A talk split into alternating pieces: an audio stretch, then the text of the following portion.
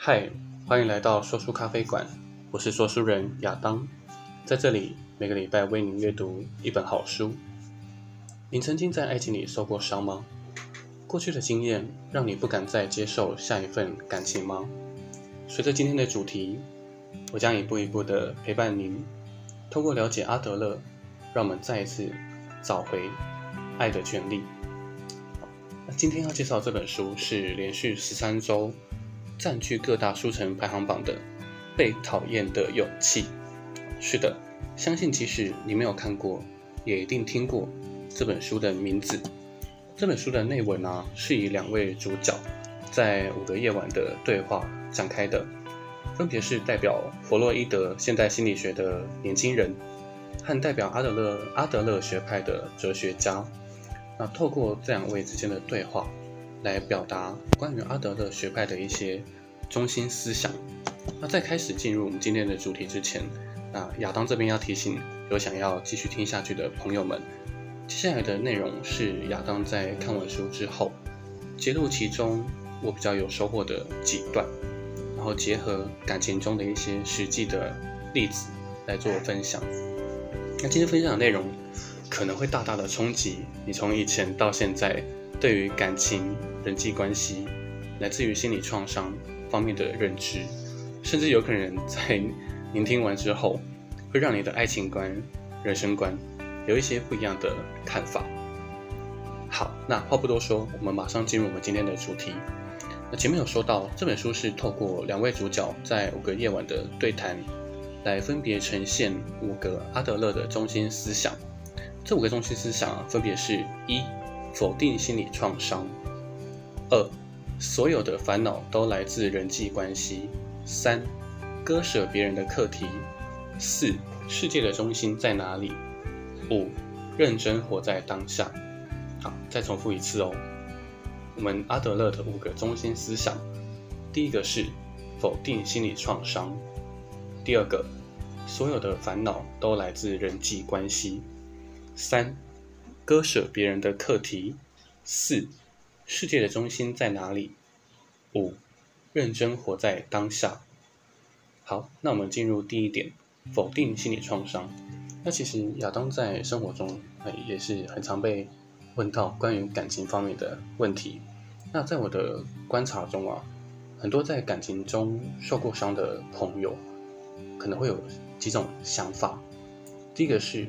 可能因为以前曾经遇过比较不好的另外一半，被伤害过，所以不敢再接受下一份感情。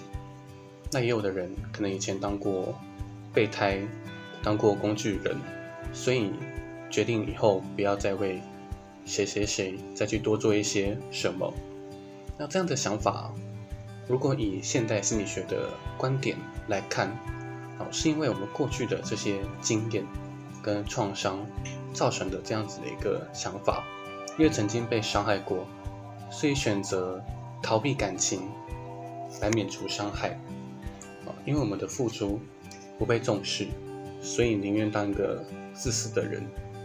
那这是一种现代心理学目前共同的想法。这个想法就是认为过去会决定我们的未来。好，那。阿德勒在这里提出一个截然不同的看法，这个看法是心理创伤并不存在。那其实，在看到这句话的时候，我是非常震惊的，因为以前我兴趣因为兴趣的关系，所以我也研究了一些关于弗洛伊德的一些理论。好，那在弗洛伊德的理论里面就很重视过去的经验这件事情。那在这里，阿德勒告诉我们，心理创伤并不存在。好。那就很好奇啊，为什么一开始就要否定心理创伤的存在呢？那在这里，书中的其中一个主角哲学家，他提出了一个很有趣的比喻。假设说我们今天感冒了，去看医生，那医生啊从头到尾只告诉我们说，你会感冒是因为你穿的太少，作息不正常，吃太多吃太多冰引起的。可是我们就没有看到医生有做任何有效的医疗。那这样子对于我们的病情有帮助吗？没有，还是我们完全没有帮助的。那这个感冒就很像我们的心理创伤。这个医师啊，就是现代心理学。现代心理学一直在做找原因这件事情，就是从过去的原因判断我们现在来自于未来的状态，认为说因为过去的 A，所以现在不能 B。哦，这是一种哦，在书中讲到这个叫做决定论。哦，可以把它理解成就是宿命论，没有办法去改变的。就是阿德勒很质疑啊，难道有一样或是相似经验的人都会有相同的一个结果吗？所以阿德勒提出了一个观点，这也是阿德勒的一个中心思想啊。这个中心中心思想就是不要由过去的经验定义你，而是你怎么去定义过去。好，再讲一遍哦。好，这边是重点，就是不要由过去的经验定义你，而是你怎么去定义过去。所以重点不是过去的经验对你造成的伤害，而是怎么去定义并且运用过去的经验。那南非的已故已故总统曼德拉，在担任总统之前，其实在监狱中被关了二十六年。在这二十六年里面啊，受了很受了三位狱卒的凌虐啊欺负，长达二十几年的时间。那在曼德拉好不容易出狱，当上总统之后，本来所有人都以为他会报复，因为南非的总统其实权力还蛮大的。但是曼德拉啊，在他的就职典礼上面，反而将这三位狱卒。介绍给了各国的元首，那他是这么说的，啊，这句话也是曼德拉一个非常非常经典的座右铭。他说：“当我走出囚室，我若不能把怨恨和悲痛留在身后，那我其实仍在狱中。”那曼德拉最后表示说，自己年轻的时候啊，脾气很暴躁，也正是在监狱中，因为这三位狱卒的关系，学会去控制了情绪。所以他很感谢这三位对他的帮助。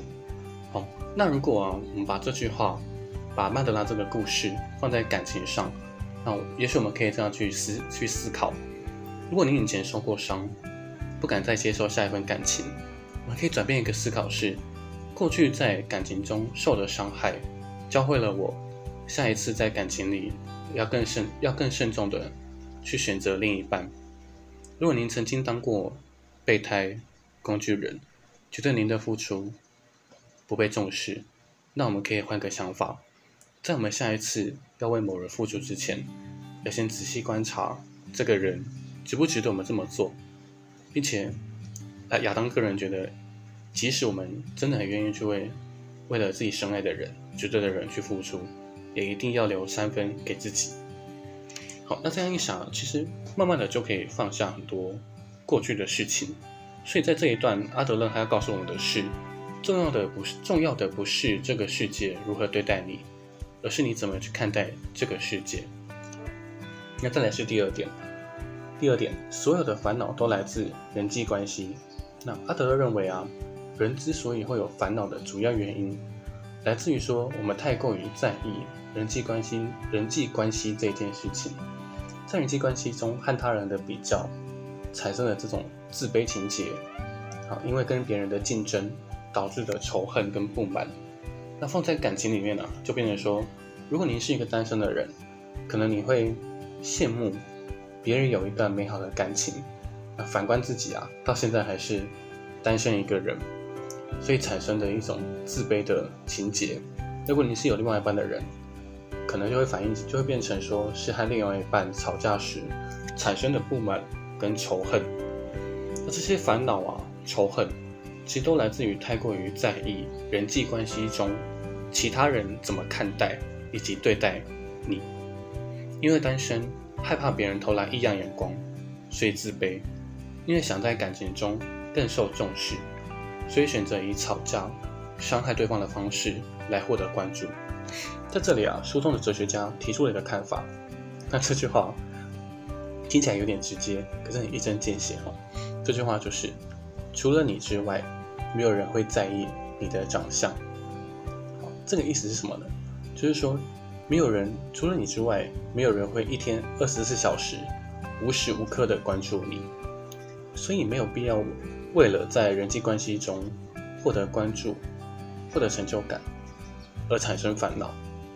反过来说，当我们能够从人际关系，从与他人的比较中脱离出来，这些烦恼就会开始减轻，甚至会消失。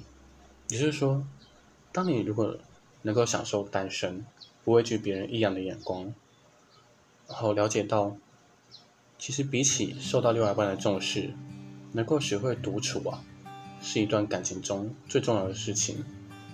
能够理解到人际关系中的所有的烦恼跟不满，都不会影响到自己的时候，那这些在感情里面的烦恼啊。就会慢慢的减少。好，再来我们进到第三点。第三点是割舍别人的课题，这一点是延续我们上面第二点。如果要想要从不好的人际关系中解脱啊，就要去学习割舍别人的课题。那这边要讲一下什么叫做别人的课题。那在这里，哲学家给了我们一个定义啊。他说，别人的课题的一个定义就是。谁要为了这个决定产生的后果而负责？再讲一遍哦，别人的课题的定义是：谁要为了这个决定产生的后果而负责？在这边，他举了个例子，他说：如果你遇见讨厌你的人，我们无法去改变他对于你的想法，而我们也没有必要去改变。讨厌你的人决定要不要讨厌你，是他的课题。我们无权去干涉。那对我们来说，我们能够决定的是，要不要去受到他的影响。那如果把这个放在感情中啊，我们要怎么样去运用割舍别人的课题呢？举个例来说，假设我们今天的另一半，或是你追求的对象，是一个比较自私的人，可能对他很好，但是他连一点点的感谢都没有，甚至从来没有想过说。要付要对你一样的付出，这时候就可以运用我们这边讲的割舍别人的课题。你可以这么去思考：我们无法干涉别人要不要也同等的为我们付出，同等的对待我们，因为这是他的课题。而我们能够，我们唯一能够决定的是，要不要继续付出这件事情。那听到这里，可能有些听众朋友会觉得很难释怀：为什么我的付出啊？总是得不到对方的回报，我想这也是很多在感情中受挫的人会有的一些想法。那这里阿德勒会很明白的告诉我们说，如果我们今天希望透过付出来得到对方的回报，其实这是一种想要支配对方的想法。那我再往深入点讲啊，就是一种认同感的强烈需求。导致我们会有的这样子一种想法，当我们做很多事情只是为了要获得这种认同感，所以当对方没有表达出我们预期中的行为的时候，就很容易导就很容易导致我们心态的不平衡。那这种状况啊，比起感情更常见在亲子之间。那这里亚当要先跟大家说声抱歉，虽然我们今天谈的主题是感情，可是这一块啊，我觉得也相当的重要，所以拿出来跟大家做个分享。那在亲子关系中，身为父母亲的一方会这么觉得：我今天为孩子尽心尽力的做了这么多，好，为什么他总是达不到我的要求？这时候就落入了我们上面谈到的认同感的强烈需求，啊，希希望透过自身的付出，让孩子能够达到心理预期的样子，来满足啊我们作为父母亲的。认同感也好，作为父母亲的成就感也好，所以这衍生出了所谓的赏罚教育，做得好有奖励，做不好有惩罚。但是这里啊，阿德勒是非常不建议父母亲对孩子施行赏罚教育的，因为这会让孩子只是为了不受罚，不是为了得到奖赏而去做父母亲希望孩子做的事，并不是真正喜欢做这些事情。比如说读书啊、运动，或是做一些善事。所以，今天如果是用赏罚教育去教育一个孩子，并不能让孩子打从心里去喜欢上我们刚前面提到的那些事情。所以阿德勒非常不建议父母亲施行赏罚教育。那到这里，有些父母亲可能会问说：“那我要怎么样做会比较好呢？”这边阿德勒他给出了一个答案，就是要用鼓励。代替惩罚与奖赏，也就是说，当孩子做得好的时候，我们不需要奖励，只要一句简单的谢谢，或是下一次我们一起做得更好，这几句话这样就够了，让孩子能够去尝试所有他想要做的事情。作为父母亲的，只要孩子安全，我们不需要太过的干涉，只要让孩子明白，你可以尽量去尝试，啊，我们就会在这里，有任何需要的时候，父母亲都会在。好，原谅亚当在这边用比较多的篇幅来介绍，因为这一篇是我个人认为很重要又很实际的一篇。那最后啊，在这一篇里面有一句话很写实，我跟各位朋友做一个分享，就是当你努力想要获得别人的认同感的时候，的人生终将为了别人而活。好，那第四个，世界的中心在哪里？好，那我们上面说了很多关于阿德勒的中心思想。那其实仔细听会觉得说，阿德勒的学说好像有那么一点点自私，一下子又是不要管别人怎么看，一下子又是要懂得去割舍别人的课题，然后不要过多的去干涉别人。那在这边啊，阿德勒认为人之所以痛苦啊，是因为把自己视为了世界的中心，而且这样子的人，多数啊是很喜欢去付出的人。听到这里是不是觉得很惊讶？喜欢付出的人是自私，是自私的人，这很奇怪吧？那接着哲学家啊，他慢慢的把真相告诉了我们。他说，大部分的人在为人付出却又得不到相应的回报的时候，所产生的难过跟不满，其实是因为希望透过付出这个动作来获得对方的回报。所以在看待每个人的时候，会考虑到的是。这个人能带给我什么价值？我会觉得说，我的付出应该要有回报，才会值得我去做这些事情。就像在感情中受到的一切伤害，是来自于我们过多的认为，我这么做应该要有一些回报，对方不应该这样对待我，因为我为他做了这么多，我为他做了什么什么什么，就是站在我的这个角度来看待感情。那自然就会感到很痛苦。如果我们听众朋友对佛教有一点点的了解，就会知道说，在佛教里面讲到两个字，叫做我执。我执什么意思呢？就是看待事情啊，是以自身的感受为出发点。哦，看到每一件事情、每一个人，第一个想法是，对我来说，它有什么样的意义跟价值？所以，如果放不下我执，它就会造成痛苦。那怎么样从这种痛苦的情绪中解脱出来呢？哲学家在这里明确的告诉我们：只要了解到一件事情，那这件事情就只是一句话，这句话就是“你不是世界的中心”。好，好，再听一遍哦。好，这句话要怎么样从痛苦的这种情绪中解脱出来呢？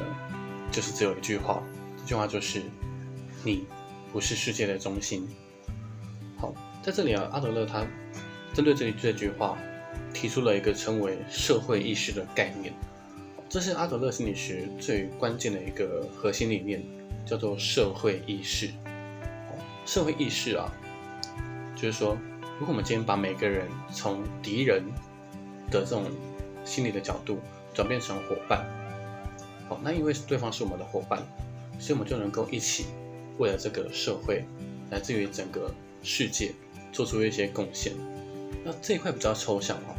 简单来说啊，就是把别人当做自己的伙伴，从这种人与人之间关系中找到一种归属感，就称为社会意识。那讲的更简单一点呢，就是利他行为。那阿德阿德勒强调说，我们很常啊，将人跟人之间的关系变成一种纵向、一种上对下的关系，但是就造成了我们会过度去在意。别人的眼光，或是其他人的批评，那阿德勒认为，人跟人之间应该是一种横向的关系。什么意思呢？想象啊，我们现在走在一条路上，的一步一脚印都是按着自己的速度前进。在你身旁的是其他的你的家人也好，朋友、爱人，甚至是其他不认识的人，他们也一样用自己的步伐慢慢的在前进。彼此之间啊，不需要比较。因为每个人都有自己的速度和行进的频率，我们要做的唯一一件事情就是把自己的脚步走好。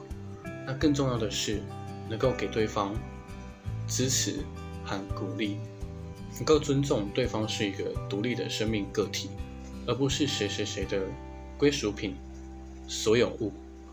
体会到这件事情，我们就能够做到利他这个行为。所以前面阿德勒说的割舍别人的客体，它是一个让人际关系变得更幸福的一个开头。可是真正的幸福啊，也在于人际关系里面，我们这边讲到的社会意识。那如果用亚当自己的解释是说，如果我们今天要改变自己的人际关系，首先啊，我们要懂得不要太在意别人对你的眼光跟批评，因为你唯一要做的啊，就是成为理想中的那个自己。是你理想中的自己，不是别人期望的你自己。那再来呢？如果我们能够懂得去关心跟帮助他人，可是我们不要过度的去干涉他人的决定，来自于干涉他人的生命，这样我们就能够改变自身的人际关系。讲到这边好像都觉得有点抽象，对吧？那我这边举个例子吧。假设今天我们要追的一个男生或女生，对你就是没有兴趣。无论你在百般的示好，他都没有兴趣。这时候，我们第一步要先清楚明白，要不要喜欢你，是他的，是这个人的课题，我没有办法去干涉。我们只能决定要不要继续，好，继续喜欢他。那无论要不要继续喜欢，其实也难免会有一点点失落，对吗？所以这边要转变一下心态。如果我们可以把这个，可能我们喜欢他，但他不喜欢我们，我们的人。当做自己的伙伴，那我们想想看，你会怎么样对待自己的伙伴呢？是不是只要其实对方的生活能够过得开心、过得幸福，就是我们的快乐？那在面对对方的时候，我们就不会再想着是要怎么样才能够跟对方在一起，而是单纯的做到为了他好、利他一种付出的这样的一个行为。那这个时候，我们不需要多想什么在不在一起，或是值不值得的问题，因为你所做的这一切啊，都是为了让这个世界的这个共同体变得更好。但是在这里会延伸出一个问题，就是说，难道知道对方不值得、不适合，也要继续下去吗？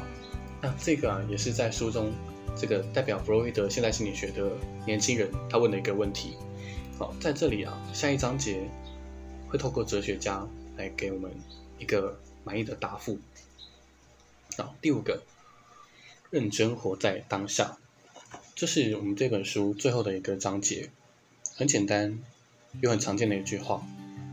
但是活在当下又跟我们上面提到的该不该继续有什么关系吗？好，这边我们先不要急，我现在看看阿德勒是如何解释“活在当下”这四个字的。活在当下这几个字啊。跟它对应的反面呢，就是人生规划这件事情。阿德勒说，我们大部分的人会规划很多的人生目标，可能从简单的什么时候买车、买房，什么时候结婚，到高级点的是我们的人生想要什么样的人生成就。就像是我们在爬山一样，可能你会设定很多的目标，好，那在达到这个目标、爬到这个山顶之前的这段路啊，称作努力。那我们在做某件事情的时候，总是会想着说，我现在做的这件事情是为了将来的某个目标，赚钱是为了买房，找另外一半是为了将来要结婚。那假设我们这一辈子可能我们永远没有办法爬到这个山顶，没有永远没办法去实现稳定的这个目标，那难道中间这一段努力的过程，这段旅程就不能够称作爬山？不能够称作努力吗？邓尼阿德勒说啊，我们总是认为人生是一条线，那在这条线上，我们会设立很多的目标，让我们一步一步去完成。但是在阿德勒的观念里面，认为人生啊，从来都不是一条线，而是由每一个称为刹那的点结合而成的。那在这个每个刹那的认真。才会组合成我们想要的人生。举例来说，一个人如果想要成为知名的小提琴家，成为一个知名小提琴家是他的目标。大部分人呢会认为说，这个人他必须要规划每天练习的时间，哦，要规划接下来个人表演会的日期，懂得怎么去行销，怎么样去提升自己的知名度，这些属于未来未来的想法。但是，真正能够让他真正能够让他成功的原因是，这位这个小提琴家认真在每个练习的瞬间，认真的把每一个音阶拉好，把每一个谱背熟。好，这是这才是能够让他真的去成功的一个原因。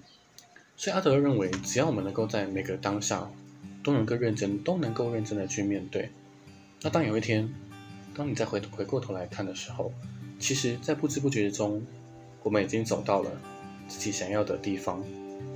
那即使我们没有达到终点，你的这些努力啊，也将会是这段旅途中最美好的那个片刻。所以，将这样的想法套用到我们上一点提到的问题，这边的重点不在于说对方值不值得，或是适不适合我们这么去做，而是在于说我们是否先愿意去付出，也就是说，先走上这一条爬山的路，即使最后啊，我们没有和对方在一起，我们也不需要去烦恼，因为啊，你在每个当下的认真，总有一天也会遇到一个。也同样这样子对待你的人，只要你愿意去不断的为人付出，总有一天你会得到你真的想要的那一切。所以在这一段的最后，哲学家他说了一句话，这句话是：旅行呢，不是达到，不是到达目的地才叫做旅行，而是踏出第一步的时候，就已经是旅行了。那这本书到这里分享告一个段落。那最后分享一下亚当我自己的一些心得。其实不瞒各位说，在这半年的时间，我也遇到了类似的情况哈。哦，喜欢上一个女生，哦，那为这个女生 付出了蛮多的，但是得不到对方的一些 哪怕一丝丝的关心或是感激。那时候我难过，也很烦恼。但是在看完这本书之后，我慢慢的就释怀了。因为今天决定要不要喜欢我是他的课题，我没有办法去干涉。但是要不要继续付出，是我真的可以去决定的。并且啊，我不会因为这样的经验就害怕再一次的去为了某个人好，就为某个人付出。所以我也希望说，可以将这样的心得和。有一样烦恼的朋友做一个分享。那今天介绍的内容只是这本书的几个片段，那也掺杂了很多亚当我自己的一些心得跟收获，可能听起来会有一点杂，这边先跟大家说声不好意思。那后续啊有机会我会再慢慢的把它整理成一个更有系统的一些 podcast。好，如果大家有兴趣，可以慢慢的往下收听。那。讲回来这本书，其实这本书从第一章到第五章，它是一个步骤和方法，帮助我们可以在人际关系中获得幸福的一个方式。那如果我们的听众朋友啊，您真的有兴趣，我真的推荐您买一本回来看看。哦，对我来说，这本书比较不像心理励志类的书，它更像是一一本工具书，一个可以帮助我改变内心很多想法。跟人际关系的工具书。那最后呢，用一句开头的话，这本书开头的话，当做今天的结语。这句话是这样讲的：这个世界啊，从来不能决定你是怎么样的人，唯一能够决定这个世界的，是你。那接下来，亚当预计每个礼拜都会出一集读书心得。那可能有财经类，有管理类，有文学类的。那如果各位朋友，你也喜欢这样子一个分享啊？如果您有什么想要看的书，也欢迎随时告诉我。那有时间会慢慢的安排，慢慢的出这几集的 podcast。那因为时间关系，就今天的分享到这边了。那感谢大家的收听，好，我们下礼拜见。